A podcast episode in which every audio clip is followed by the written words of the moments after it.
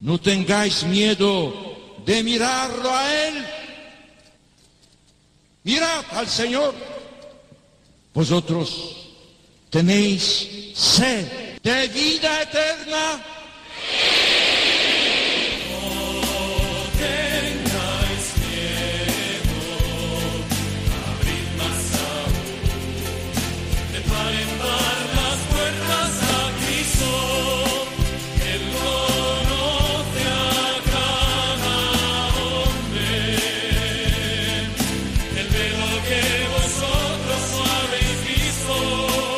Comienza No tengáis miedo con el padre Juan Francisco Pacheco.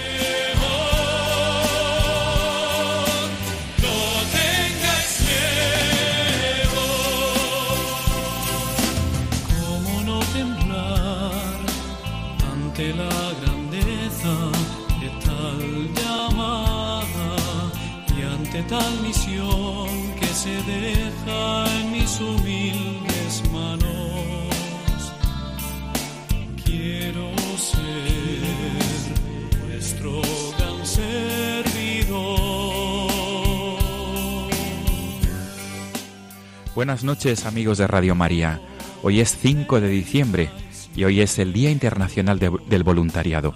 Nuestro programa de, de esta madrugada, de domingo a lunes de este 5 de diciembre, quiere girar en torno a esto, al voluntariado, a este día en el que recordamos a tantos voluntarios y especialmente a tantas personas que desde la fe también trabajan en el ámbito solidario, en el ámbito de la ayuda a los demás. No tengáis miedo. A veces el hombre no sabe bien lo que vive oculto en su interior, en lo profundo de su ánimo, en el silencio en el corazón. En 1985, la Asamblea General de las Naciones Unidas decretó el 5 de diciembre como Día Internacional del Voluntariado para el Desarrollo Económico y Social. Posteriormente, otras propuestas similares han reforzado el interés y la importancia de la actividad del voluntariado. Se designó 2001 como Año Internacional de las y los Voluntarios, una iniciativa que fue aprobada por 123 países y fue en 2011 cuando se celebró el Año Europeo del Voluntariado.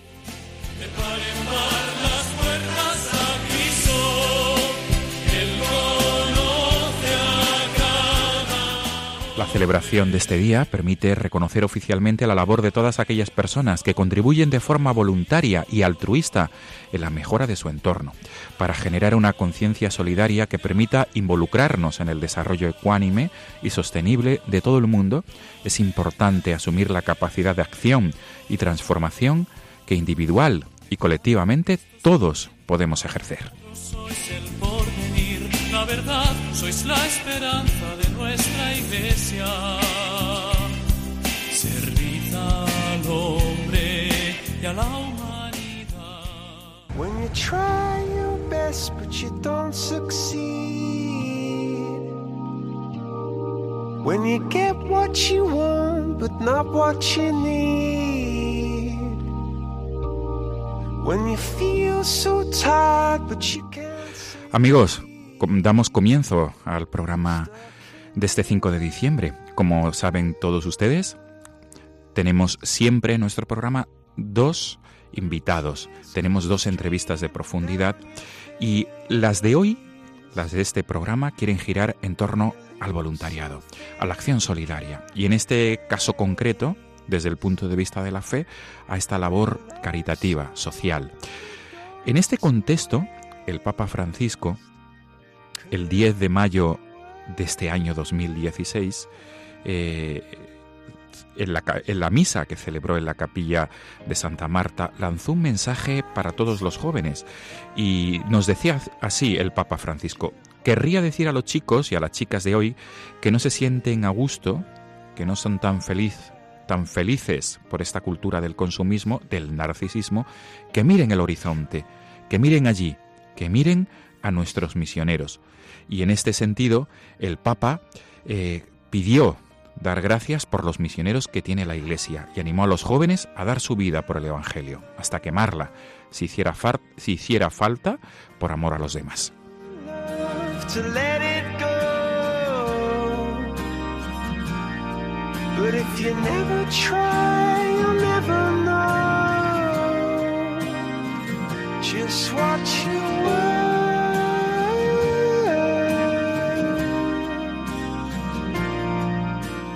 Continuaba el, continuaba el Papa Francisco diciendo, "O- orad al Espíritu Santo para que le dé fuerzas, os dé fuerzas para ir lejos, a quemar la vida.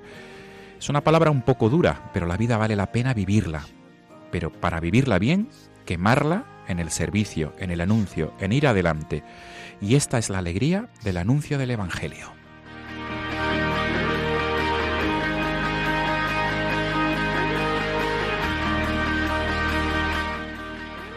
Y por este motivo, amigos de Radio María, tenemos a nuestro primer invitado al otro lado del teléfono.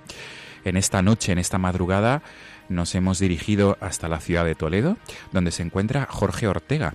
Él mismo ha elegido este tema de Coldplay, Fix You, y él es un voluntario, un misionero voluntario, que durante la época de vacaciones, porque se dedica al mundo de la docencia, es profesor, y Jorge se dedica durante su tiempo de vacaciones a, ayudar, a misionar en otras tierras, en tierras lejanas a, a España.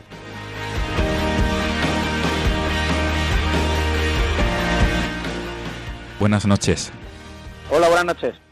¿qué tal? Muy bien, muy Bu- bien. bueno. Ya terminando la semana. Sí, bueno, mejor dicho, ya hemos comenzado la semana, porque ya estamos el lunes, Jorge.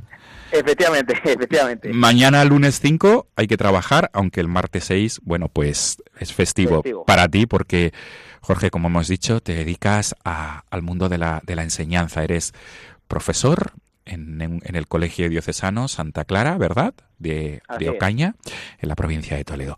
Jorge, eh, estábamos escuchando de fondo y vamos a ponerlo de nuevo, vamos a subir esta sintonía de Fix You de Coldplay. Y ahora nos dices por qué lo has elegido para comenzar y terminar esta entrevista. Vamos a De escuchar. acuerdo.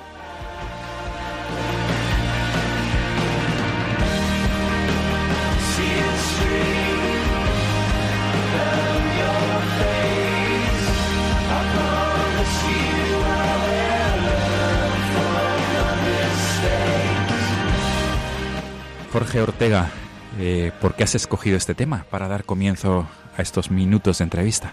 Bueno, pues hace dos años, cuando estuve en Perú, un mes, en el- todo el mes de, julio, eh, me di cuenta de que todas las personas con las que me rodeaba, todas las personas que conocía, pues tenían algo en común, ¿no? De que, bueno, pues por desgracia habían elegido un camino poco adecuado en la vida y ellos mismos querían arreglarlo, ¿no?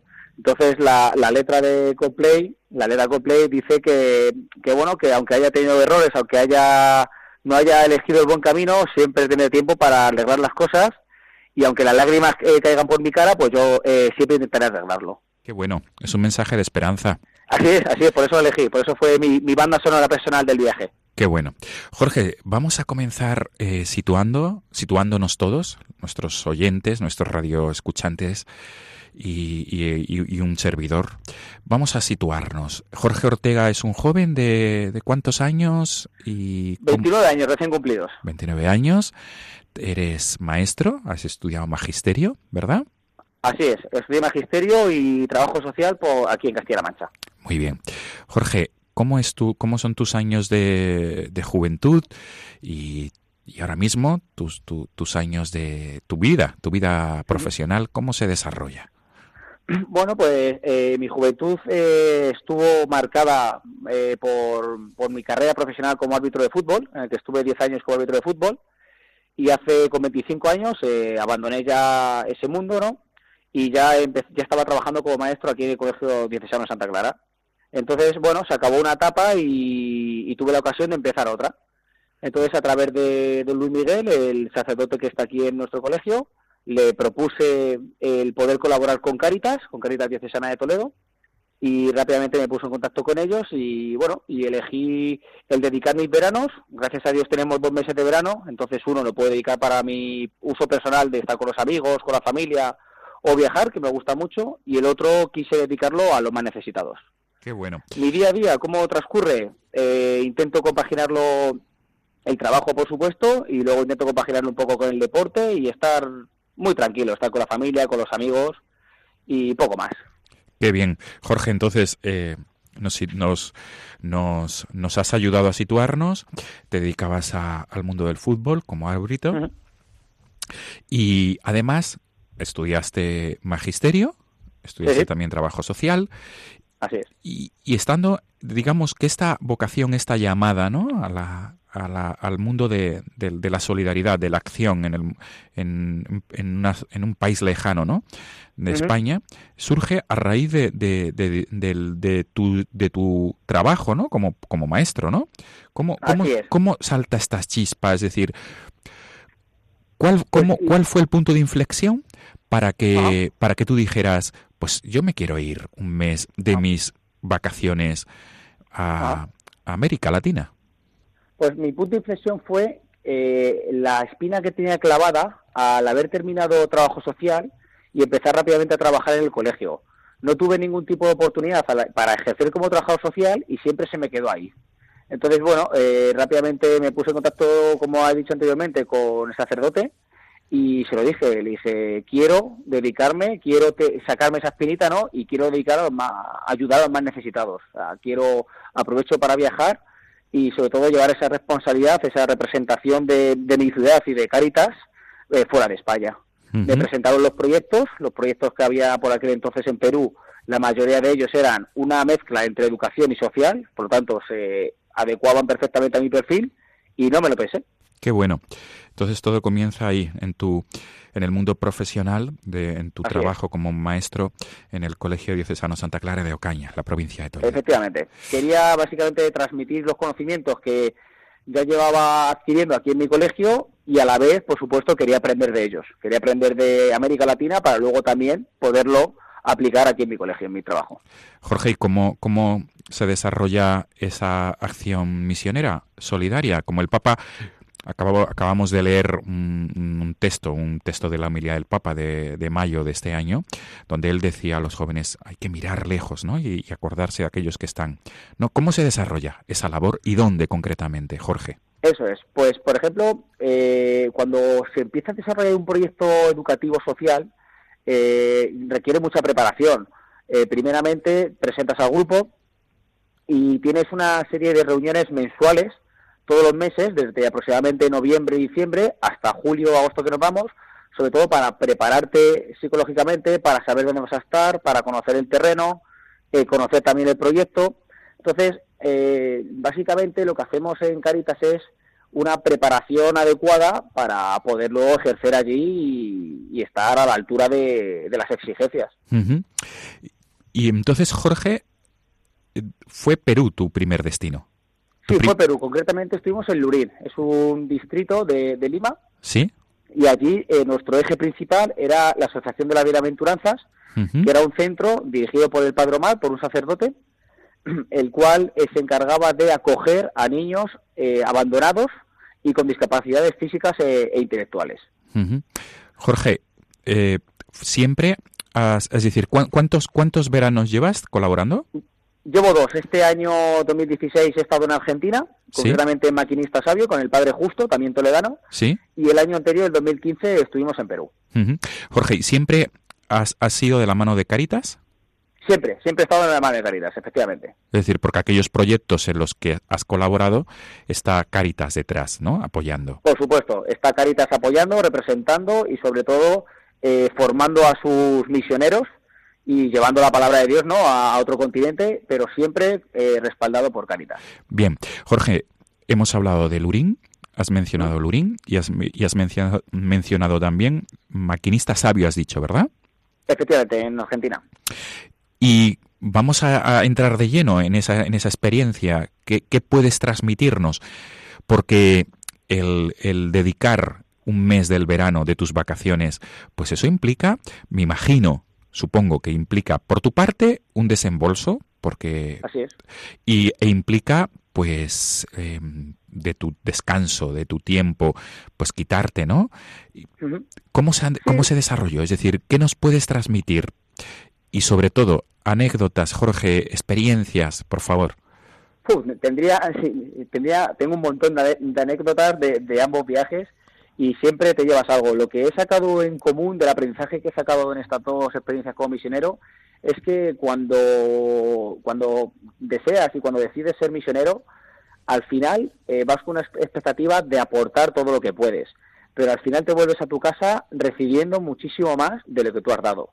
Te das cuenta también cómo personas que por desgracia no tienen nada, no tienen nada material, no tienen una simple mesa, por ejemplo, para comer, cómo te das cuenta cuando una visita tuya se valora muchísimo y te ofrecen absolutamente todo lo que tienen. Entonces te das cuenta como, por ejemplo, eh, das consejo al que no sabe, enseñas al que no sabe, o a una visita a ancianos, una visita a un enfermo, eh, y eso nos ayuda a valorar pequeños detalles que aquí en España, en nuestra vida diaria, pasan desapercibidos, pues por, a lo mejor por todo lo, el ritmo que llevamos de trabajo, el ritmo de estrés, como cosas insignificantes en otros países se valoran muchísimo. Y eso básicamente mi aprendizaje, mi aprendizaje principal ha sido como el cuando quieres dar, recibes mucho más. Jorge, eh, tu labor allí has mencionado que era un poco también en tu línea docente, ¿verdad? Sí, así es. Yo intentaba en todo momento tener un, una, un vínculo docente, eh, por ejemplo, visitando un montón de colegios, eh, pudiendo conocer a directores, jefes de estudios y sobre todo profesorado y aula. Tuve la oportunidad de impartir en Perú unas clases a primero de primaria en matemáticas y de impartir también un pequeño taller de metodología pedagógica al profesorado de secundaria, infantil y primaria. Entonces eso eh, eh, por ejemplo, mezclas, ¿no? Eh, compartes conocimientos, compartes metodologías, formas de trabajo y entonces es muy enriquecedor para ambas partes. Sí, Jorge, mm, insisto en la, en la pregunta anterior.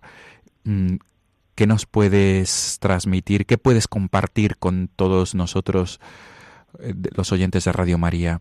Pues experiencia, anécdota, alguna, alguna, algo el, que, que, que, te haya marcado en estos, en estos meses de tu labor solidaria, de labor de voluntariado, y que, y que dé luz de esperanza a todos aquellos que nos estén escuchando y sobre todo a los jóvenes o personas que se quieran, de cualquier edad, que quieran implicarse en un proyecto de estas características. Pues la anécdota principal fue en Perú, eh, con la señora Lucha. Era una señora que tenía 60 años y estaba enferma de cáncer. Vivía en una barriada, vivía en una casa de la cual prácticamente no tenía mesas ni sofás. Eh, bueno, era una casa muy, muy precaria. Pues era una mujer que por desgracia no había tenido la oportunidad de haber sido bautizada y su única preocupación era eh, bautizarse lo antes posible para recibir eh, al cuerpo de, el cuerpo de Cristo. Entonces pudimos tener la gran oportunidad de celebrar una, un bautismo con ella y posteriormente la, primera comunión y fue una experiencia muy bonita porque era un ambiente muy muy precario, muy pobre, pero en ese momento todo el vecindario nos pudimos juntar en su humilde casa y ver a una mujer de 60 años que fue abandonada por su hija cuando detectaron la enfermedad y no podía darse ningún tipo de tratamiento porque no tenía dinero, no podía viajar a la capital. Fue muy bonito a la hora de, las oraciones, a la hora de las peticiones, cómo pidió por su hija y me acuerdo perfectamente que dijo, pido por mi hija que esté donde esté, que no dude que la quiero y que la echo de menos. Y yo pensé, una persona que ha sido abandonada, que no tiene nada, que no tiene familia, es increíble el amor de una madre, cómo se acuerda de su hija en los momentos, en todo momento, y a pesar de haber sido abandonada, le desea lo mejor en la vida y le preocupa más eso que su propia enfermedad, que por desgracia puede que pierda la vida por no poder recibir un tratamiento adecuado. Y eso yo creo que me ha marcado bastante. ¿Tienes, ¿Tienes proyectos en mente, Jorge, para los siguientes meses de verano? Sí tengo proyectos en mente. Eh, ¿Cuál es el principal, el punto principal de estos proyectos? Que al ir un mes eh, vas de manera tan intensa que puedes detectar las necesidades que hay en esos países, ¿no? Pero eh, a la hora de volverte, eh, lo que eso requiere son proyectos mucho más largos. ¿Cuáles son mis, eh, mis, principales proyectos? Poder viajar de nuevo a otros países de Latinoamérica y no me importaría hacerlo de manera más, más larga, ¿no? Un tiempo más largo. Más dilatada. Más dilatado, sí. La cuestión, claro, el trabajo, la familia y demás, pues, quieras que no, al final tienes que compaginarlo un poco, pero no me importaría, pues, incluso crear una escuela en algún país que lo necesite, por ejemplo, no sé, Bolivia, me llama mucho la atención, no me importaría. ¿Acompañado también de la mano de Caritas? Sí, acompañado de la mano de Caritas porque es un seguro muy fuerte y, y al fin y al cabo, aunque tenemos el lenguaje que lo compartimos, e ir respaldado por una gran organización y respaldado por la Iglesia Católica es muy importante para nosotros. Por lo menos para mí yo me siento muy respaldado y me siento muy seguro. Qué bien. Jorge, hemos disfrutado bastante con estos minutos de... Muchísimas gracias. Espero haber servido de ayuda y algún llamamiento a todas las personas, en especial a los más jóvenes, que dediquen su tiempo, 15, 20 días o un mes, lo que ellos necesiten en unas vacaciones, y se van a dar cuenta cómo se puede disfrutar de otra manera y, y es una responsabilidad muy grande, muy bonita y sobre todo una experiencia que eso marca y cada vez te va pidiendo más el cuerpo y de verdad eh, aconsejo a las personas que, que lo hagan al menos una vez en su vida. Qué bueno, Jorge. Sin querer, ah, te has eh, formulado tú mismo la, la última pregunta que tenía pensada, que era esta. ¿Qué, qué, qué mensaje lanzas a los que nos estén escuchando en esta madrugada de domingo a lunes? Qué bien. Pues lo aconsejo. Pues estupendo, Jorge.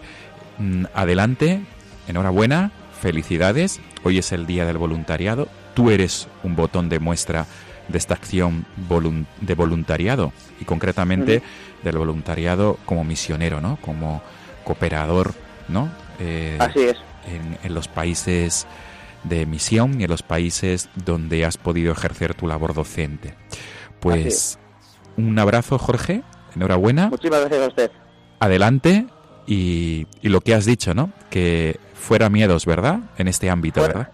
Efectivamente, fuera miedos, fuera inseguridades, salir de la zona de confort y dedicar nuestro tiempo a los más necesitados, que por desgracia hay muchos y no somos conscientes de, de que estamos rodeados, no, no sabemos lo que tenemos y fuera miedos y dar un paso adelante y de verdad que esas experiencias luego merecen mucho la pena y ya habrá tiempo de dedicar el tiempo a otras cosas y yo lo aconsejo y hago un llamamiento a los más jóvenes sobre todo. Genial. Jorge Ortega, profesor en el Colegio Diocesano Santa Clara de Ocaña, en Toledo. Gracias por acompañarnos, gracias por estos minutos. Escuchamos ya de fondo este tema elegido por ti, Fix You, de Coldplay, con el cual eh, despedimos esta entrevista. Mil gracias, Jorge, y A ustedes un abrazo. mucho ánimo, un abrazo y gracias.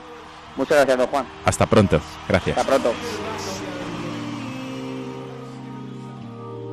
When you get what you want, but not what you need. When you feel so tired, but you can't sleep. Stuck in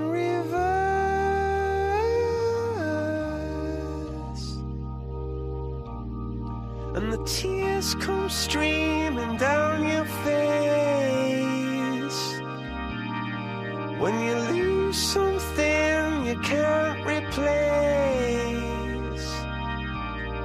When you love someone but it goes to waste. Could it be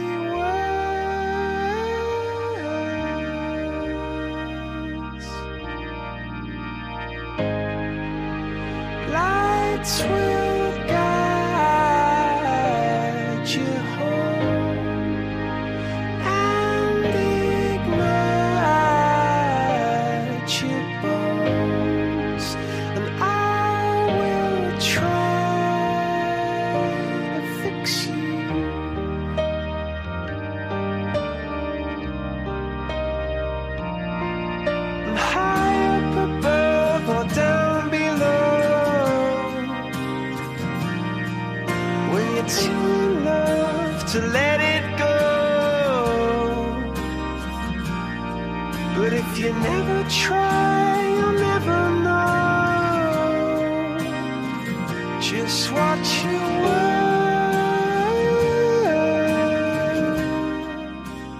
Están escuchando No tengáis miedo con el padre Juan Francisco Pacheco.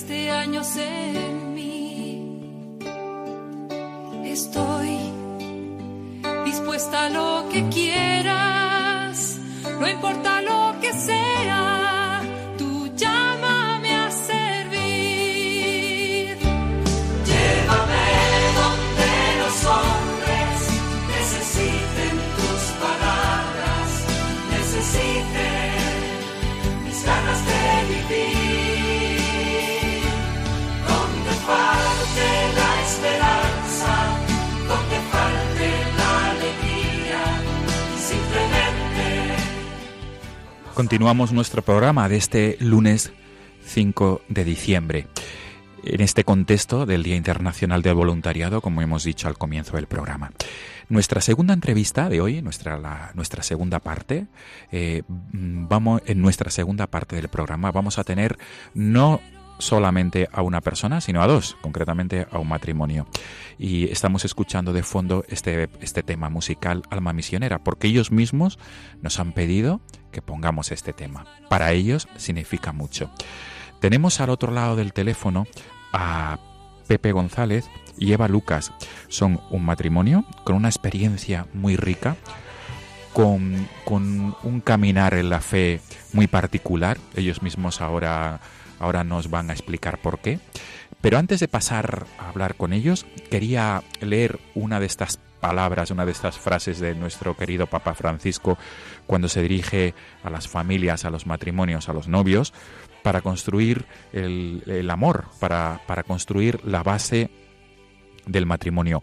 Eh, en una de estas citas, ¿no? en de estos encuentros del Papa Francisco con, con novios, con parejas, el, el Papa decía lo siguiente, no, queráis, querráis construir eh, vuestra, vuestra felicidad matrimonial sobre la arena de los sentimientos que van y vienen, sino sobre la roca del amor verdadero, el amor que viene de Dios.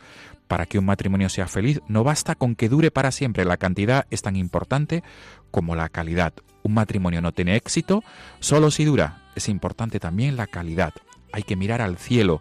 Como se pide el pan de cada día en el Padre Nuestro, el Papa recomienda una oración para los esposos. Y decía así el Papa, que los matrimonios, que las familias recen lo siguiente, danos nuestro pan de cada día. El matrimonio puede aprender a rezar así, danos hoy nuestro amor de cada día.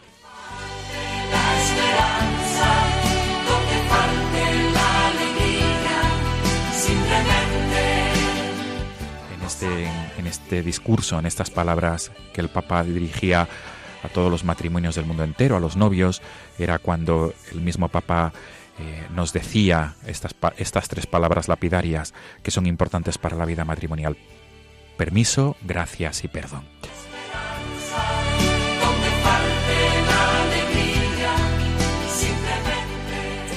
Pues como les decía, como os decía al comienzo de esta entrevista, tenemos al otro lado del teléfono a un matrimonio, a Pepe González y Eva Lucas.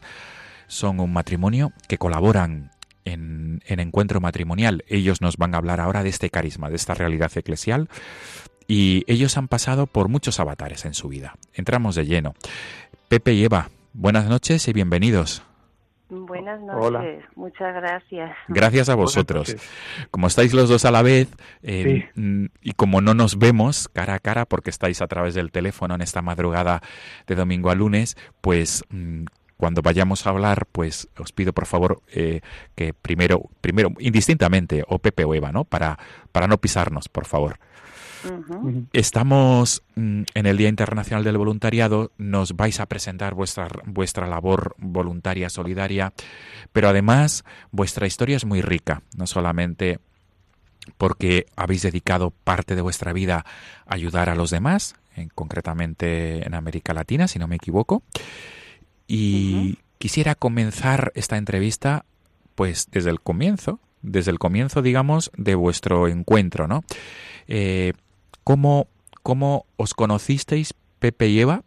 Y he olvidado un matiz, que lo, lo digo ahora y lo subrayo, en, en el pasado mes de octubre recibisteis un premio de la revista Misión, que es la revista vinculada al movimiento Regnum Christi, donde se os dio ese premio, esa mención especial como, como familia. Eh, ahora mismo, ahora a continuación vosotros podéis explicar ¿no? la razón de este premio. Prefiero que seáis vosotros. Pero comienzo también la entrevista haciendo mención a este detalle, porque es uno de los motivos por, por los cuales os hemos invitado a través del teléfono y a estas horas de la madrugada, que agradecemos infinito que estéis ahí. Pepe y Eva, mm, como, querráis, como, como querráis los dos, eh, o bien comienza Pepe o bien Eva, ¿cómo os conocisteis? ¿Cómo ha sido vuestra, vuestra vida antes de conoceros y cómo es ahora? Adelante, por favor. Bueno, pues empiezo yo. Eh, nosotros nos conocimos en el trabajo Eh, en aquel entonces nosotros no éramos ni creyentes, ni practicantes, ni, ni nada. Eh, vivíamos pues una vida muy mundana. Eh, veníamos cada uno de un matrimonio anterior fracasado. Estábamos divorciados en ese momento. Y bueno, pues por un suceso eran navidades y nos pidieron en el trabajo si podíamos colaborar desde la empresa en el hospital porque iban a hacer un acto para niños, donando juguetes o algo, pues a través de, de ese acto que nos hicieron ir nosotros mismos a entregarlos, salimos de allí tan tocados y vimos la felicidad en esos niños que se nos ocurrió que porque no hacíamos lo mismo, pero ya a otro nivel, con niños de verdad más necesitados en otros sitios. Eh, nos liamos la manta a la cabeza y fundamos una ONG, que fue lo que nos unió. A raíz de ahí empezamos como relación de pareja. Pepe, eh, o sea que entonces el colaborar con aquella, con la ONG Payasos sin Fronteras, si no me equivoco, ¿verdad? Correcto, sí. Fue el, el punto de inflexión de conocer a Eva. Sí, fue el punto de inflexión de conocer a Eva y también digo que fue el punto de inflexión de, de conocer a Dios. Por, Por tanto, en mi caso porque fue un punto muy importante. Sí, por tanto, Pepe, ya que Eva nos ha introducido, ¿no? Eh, acaba de decir Eva que no vivíais la fe, que estabais Ah. en otra, es decir, separados, divorciados Sí. de vuestro primer matrimonio. Si no me equivoco, matrimonio mm, canónico, ¿verdad? Contrajisteis matrimonio Sí, sí, sí, correcto. por la iglesia.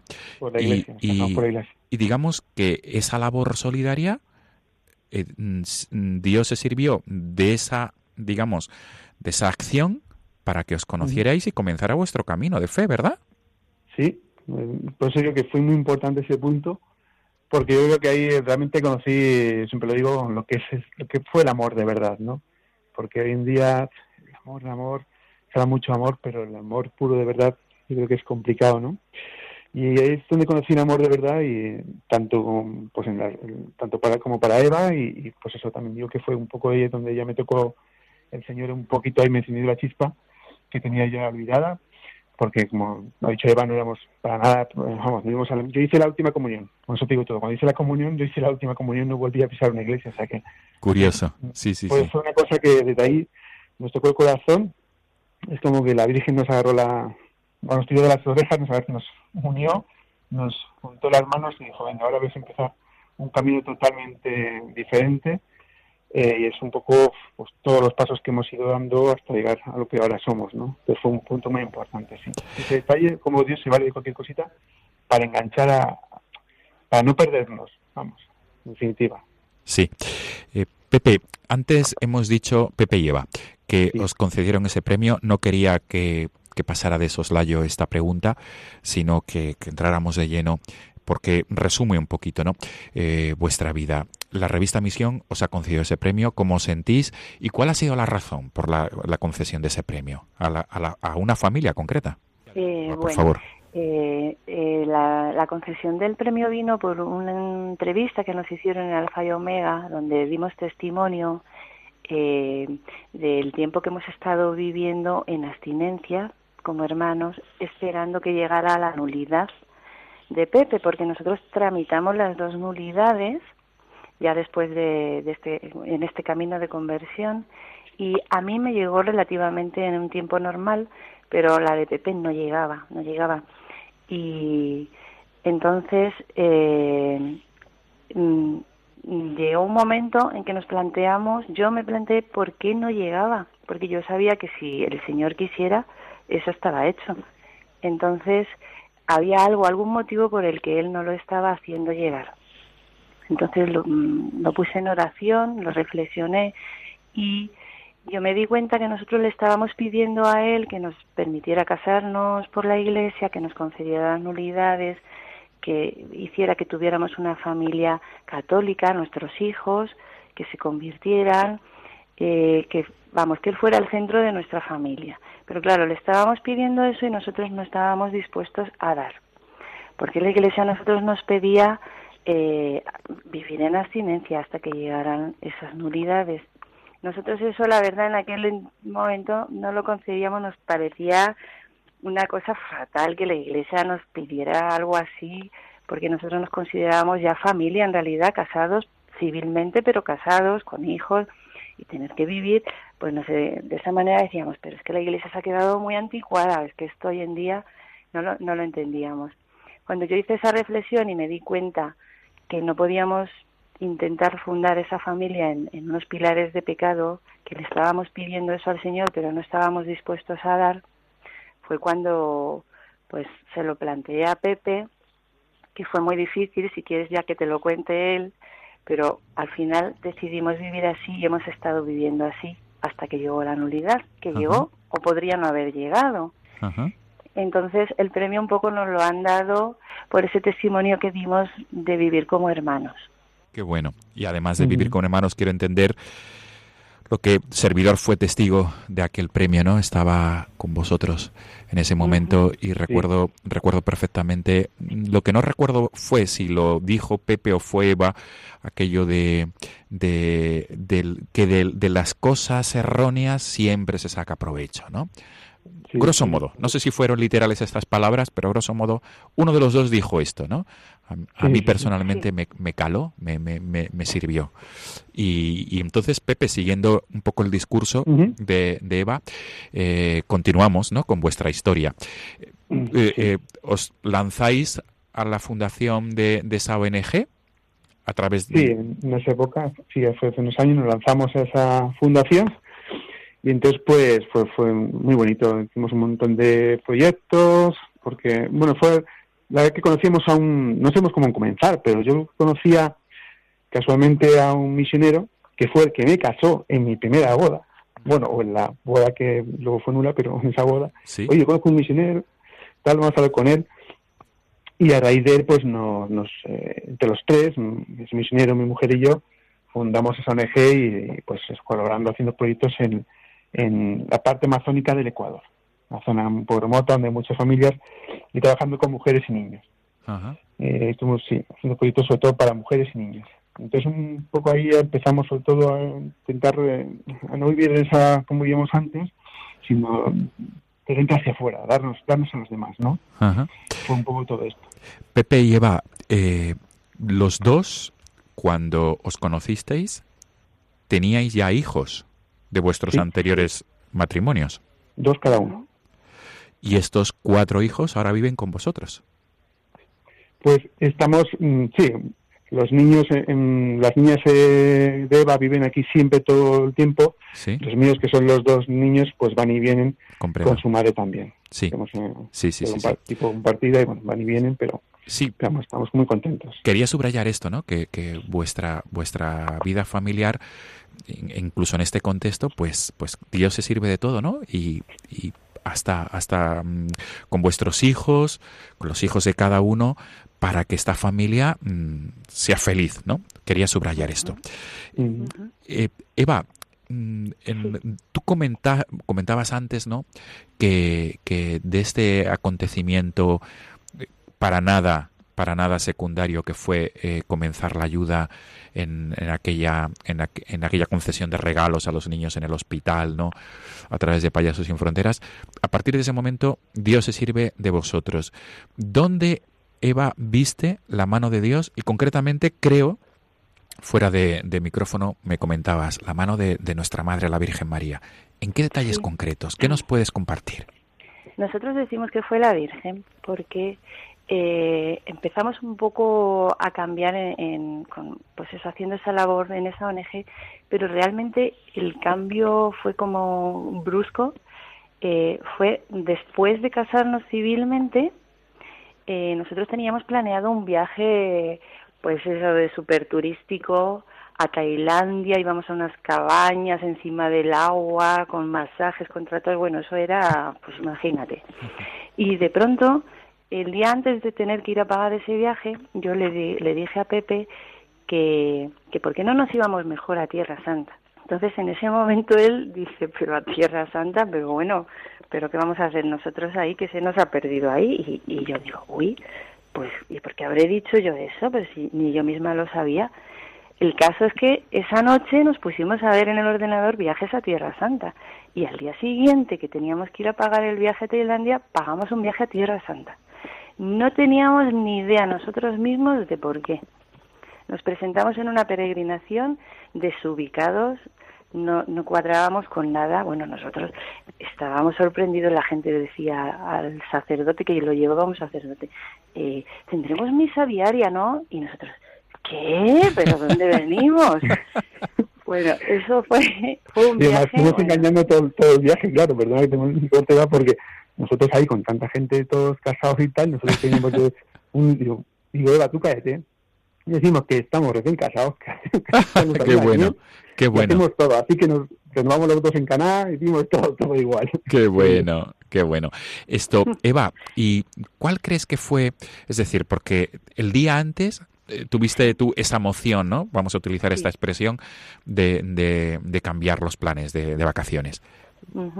Pues decimos que fue la Virgen porque después ya de pasar todo eso, volver del viaje, convertidos y todo ese caminar, al año siguiente que volvimos con la ONG a la Amazonía, ¿Sí? nos encontramos con una monja allí que en el viaje anterior habíamos ayudado a su madre porque había habido unas inundaciones, una riada y su madre se había quedado sin vivienda. Ajá. Y entonces nosotros, con la ayuda que llevábamos de emergencia, le habíamos entregado dinero para que la madre reconstruyera la casa. Pero nosotros no se lo habíamos dado personalmente porque ya viajábamos de vuelta, se lo habíamos dejado allí al- a, a la misión para que se lo entregara. Por lo visto, según nos contó esta monja, al año siguiente de casarnos, cuando volvimos, el que se lo dio, el misionero, la dijo, ya sabes lo que tienes que hacer ahora, rezar por ellos mil rosarios, mil ave marías, eh, Sí, así, ¿no? Le- sí, como sí, de broma, como de broma. ¿Sí? Pero ella, cuando volvimos, nos dijo, pero yo no me lo tomé a broma, me di cuenta que era lo, lo mejor que podía hacer por vosotros. Qué bueno. Dice así, que, que sepáis que en este tiempo he rezado esos mil rosarios por vosotros, he rezado esas mil ave marías. etc. Entonces, nosotros dijimos, pues ahora ya entendemos por qué ha aparecido la Virgen en nuestra vida, porque a raíz del viaje a Tierra Santa se hizo presente en nuestra vida. Por todos los sitios aparecía la Virgen. Bueno, Eva, yo me quedo Dijimos, "Es- ha sido por esta misionera que ha rezado por, por, por nosotros". vosotros. Sí, Eva, pero me quedo con esta, perdonad la expresión, con esta curiosidad. ¿En qué detalles visteis la mano de la Virgen María en vuestra peregrinación a Tierra Santa? ¿En Bueno, pues- algo que podáis compartir, por favor. Sí, eh, nosotros eh, empezamos a ir a oír allí, por ejemplo, a la gente que estaba en la peregrinación hablar de la Virgen de Medjugorje. Nosotros nunca habíamos oído esa palabra, nos parecía una cosa muy rara y que será esa Virgen. Y todo el mundo hablaba de ella, todo el Ya. mundo. Volvimos aquí del viaje y veía un libro porque medio, pues claro, busqué literatura mm, cristiana y salía la Virgen de Medjugorje. Si veía la tele, hablaban algo. Si oía la radio, hablaban algo. Iba a la iglesia, la gente hablaba algo. Y decía, pero esto que es, esta Virgen se metió en nuestra vida totalmente, Ya. que la teníamos en todos los sitios. En casa nos daban una estampita, la Virgen de Medjugorje. Esta Virgen entra en nuestra vida, algo ha sido. Ella ha sido la que la que nos ha llevado aquí. Por Comprendo. eso decimos eso. Y porque esta religiosa luego nos confirmó que lo que había hecho era rezar esos rosarios por nosotros y esas Ave Marías. Porque bueno. si no también, qué raro que los dos vayamos a un viaje a Tierra Santa y en una sola semana los dos a la vez nos con- volvemos convertidos. Qué bien, qué bien. Y además que nos pasaron muchos detalles interesantes, ¿eh? no voy a contar Sí. así, pero muchos detalles, sobre todo uno muy especial que hubo, que en ese detalle, en ese viaje, como estábamos siempre mintiendo un poco más de esto del Ah, grupo, ya, ya. que, una no- que ya el día de que íbamos a Tierra Santa, que había que poner unos mensajes en el muro de las lamentaciones, ¿Sí? me dijo, "Sacerdote, poner algunos mensajes, no es un deseo que, que queráis. En ese momento que ya estaba la visita presente, esa noche nos sentamos y escribimos casi una hoja entera de nuestros deseos, pues de realmente casarnos por iglesia, que nuestros cuatro hijos pues se- siguieran el camino de la fe, no sé, escribimos una cosa que no eran nuestras palabras. Como ya venimos todo el rato con cosas de la Virgen, yo creo que fue ella la que nos inspiró. Y ese papel lo guardamos, se dobló y al día siguiente hay que meterlo en el muro. ¿Sí? Yo me escapé, me acuerdo, esa mañana solo porque hubo una confusión, me escapé, coloqué el, el papel en el muro de las lamentaciones y luego al rato que vimos todo el grupo, volvimos con el sacerdote, me acuerdo, y el sacerdote que sabía hablar la lengua de allá dice, mira, vamos a, vamos a coger por aquí por el muro, más coge un papel y os voy a leer y os va a traducir lo que piden ellos. Bueno, fue para izquierda a derecha, pum, pum, pum, cogí un papel y no sabéis qué papel cogió, de los millones de papeles que hay en el muro, El vuestro. nuestro papel. Qué Yo me barbaridad. quedé blanco. Yo me quedé blanco, estábamos con el grupo, me di la vuelta porque él dijo, oiga, qué raro, se está en castellano. me di la vuelta y nos fuimos allí. Y luego mira que me pasa que el cura coge mi papel, porque los hombres y mujeres pasamos separados. Sí. Y se va a dar cuenta ahora de que no sé por qué, de que hemos, som- somos nosotros, de que hemos estado mintiendo. Claro. Pero que la Virgen dijo, ay, mira, déjalo ya de tonterías, es un dejar de mentir. Y efectivamente el cura cuando salió, no sé por qué, íbamos nos- nosotros paseando, se acercaba, me decía, "Va, oye, que se acerca, se, acerca. No nos querrá decir algo. Decía, yo decía, decía, para que es imposible, ¿cómo vas, va a pensar que es su papel? Se acerca a nuestro lado y dice, mira, Pepe lleva, he cogido vuestro papel. Nos quedamos ahí, total, yo blanco, digo, Sí. ¿cómo puede ser? Y a raíz de ahí, de ahí bueno, pues se supo el tema, decimos la verdad al sacerdote, pero la Virgen dijo, mira, dejaos ya de tanto mentir. O sea, vimos un montón de detalles de la Virgen en nuestro viaje y en el resto de nuestra vida que podemos contar aquí horas y horas de pequeños eh, guiños o detalles, como llamo yo. Sí, sí, sí, sí. Muy bien. Pues vamos a continuar la entrevista porque la verdad es que estamos disfrutando, por lo menos un servidor, muchísimo. Eva, ¿cómo se desarrollan los acontecimientos posteriores? Porque vosotros queréis eh, contraer matrimonio mm, y por tanto mm, eso lleva su tiempo, ¿verdad? Mm. Matrimonio canónico me refiero. ¿Y cómo se desarrolla esa convivencia? ¿no? Sí, bueno, pues nosotros empezamos a tramitar las nulidades, pero pues eso, no contenta, lo que decía antes, no contemplaba la posibilidad, no, no se nos pasaba por la cabeza vivir en abstinencia, porque es que, además es que tengo que confesar que criticábamos a la Iglesia en ese sentido. Lo confieso para decir que ahora somos los mayores defensores de vivir así, ¿eh? contaremos por qué. Eh, entonces, la nulidad de Pepe no llegaba, no llegaba, no llegaba. Y ya, yo ya sabía, me daba cuenta que era por algo que el Señor nos la estaba haciendo llegar. Entonces, eh, yo iba a misa y todo el mundo salía a comulgar. Yo me quedaba, me invadía una tristeza no poder nunca tomar al Señor. Y ya me di cuenta que era porque Él un poco nos, digamos, nos estaba pidiendo eso, ¿no? que vale, que él podía hacer de nosotros una familia cristiana como le estábamos pidiendo, pero no podía ser sobre esas bases de pecado, teníamos que poner también de nuestra parte lo, lo que se requería. Entonces, cuando lo entendí así, se lo intenté plantear a Pepe fue, no, no, no, no, vamos, vale que, que hemos cambiado nuestra vida, nuestros amigos, que vayamos a misa, que nos integremos en el coro, que hagamos todo lo que hacemos, pero que yo por ahí no trago, que esto ya, vamos, es que mm, se están pasando ya con nosotros, decía. Porque es que, claro, estoy hablando de que eran seis años, cinco años y pico, y la unidad no había llegado, eh. Claro. era ya muchísimo Claro, tiempo.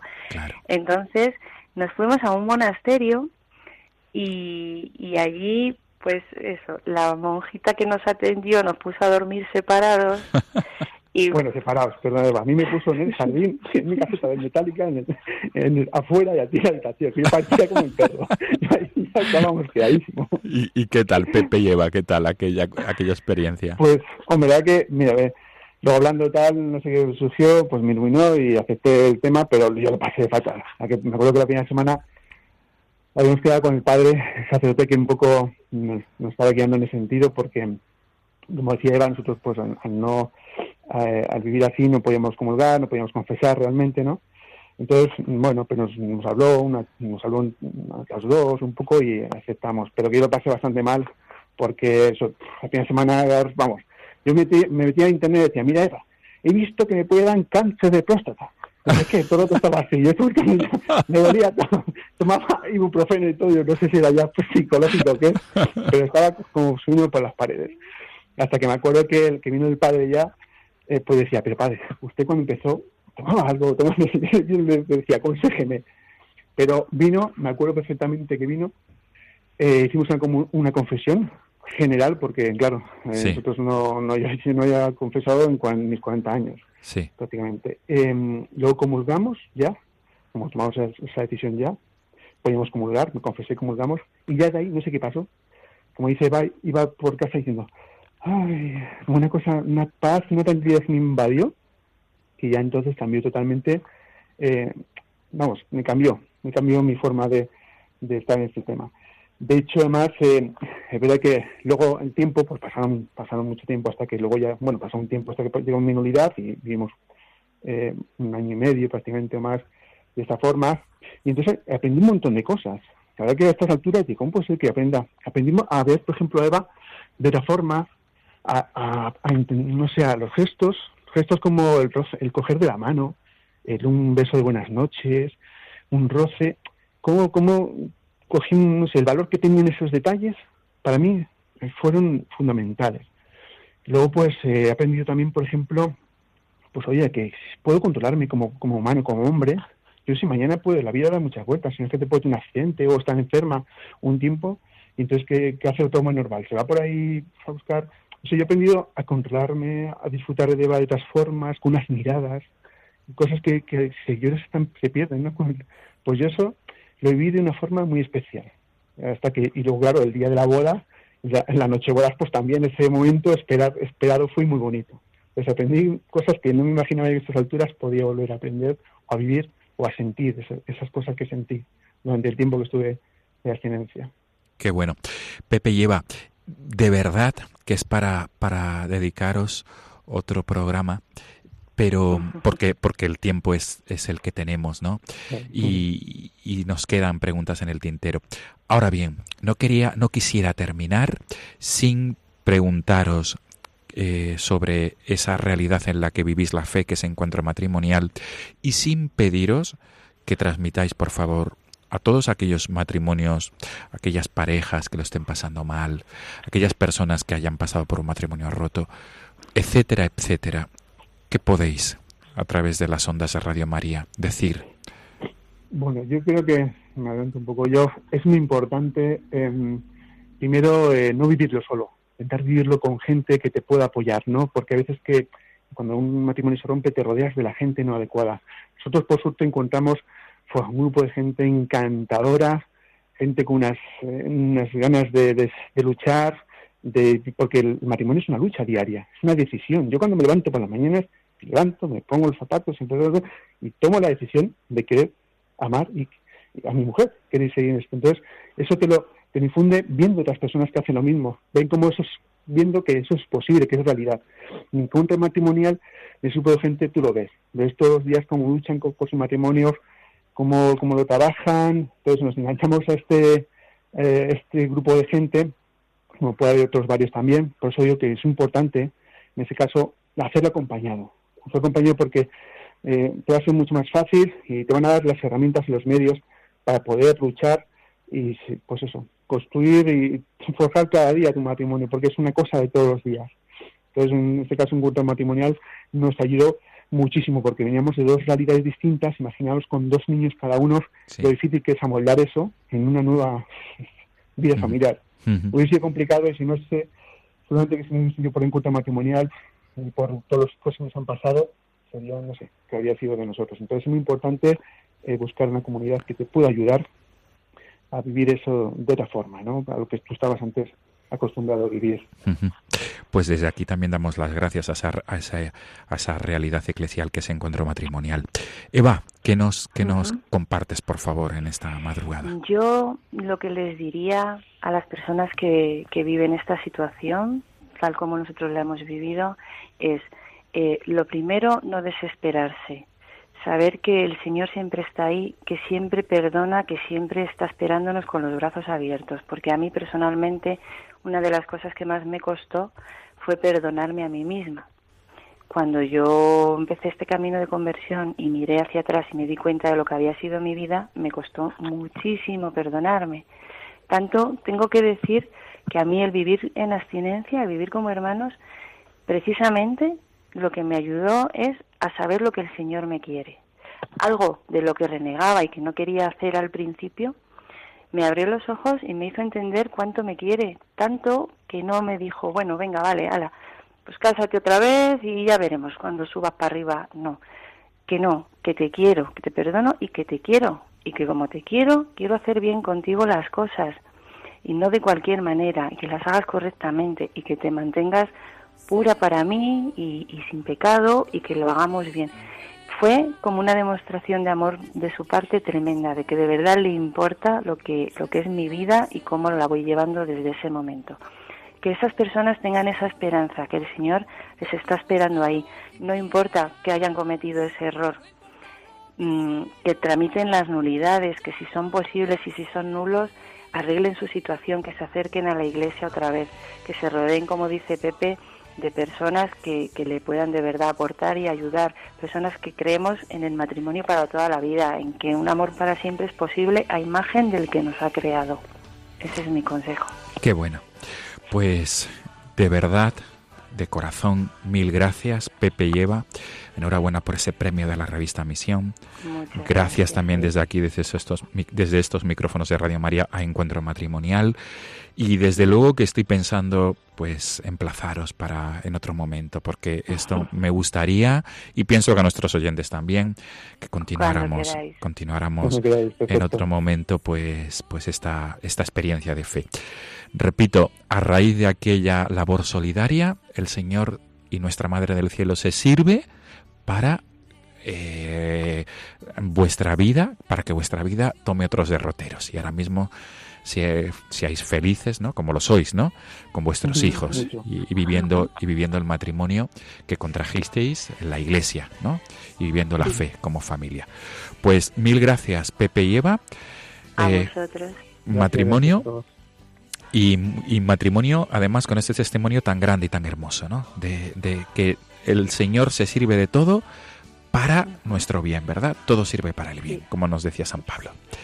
Pues lo dicho, muchas gracias por vuestro tiempo en esta madrugada de lunes 5 y escuchamos este tema que habéis escogido, Alma Misionera, que resume efectivamente vuestra vida, vuestra labor y vuestra entrega. Mil gracias de nuevo. Gracias. Gracias por todo. Hasta pronto, buenas noches, buenas noches. En marcha iré cantando, por calles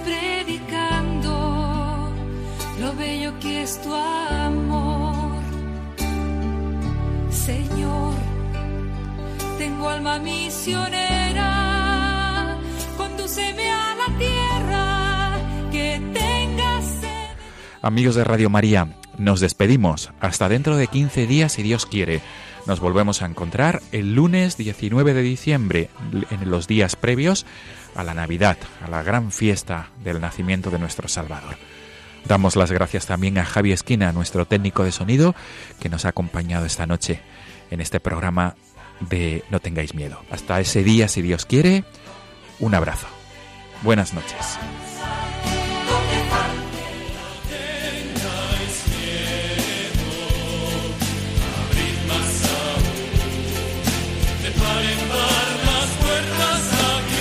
Y así finaliza en Radio María No tengáis miedo, un programa dirigido por el padre Juan Francisco Pacheco.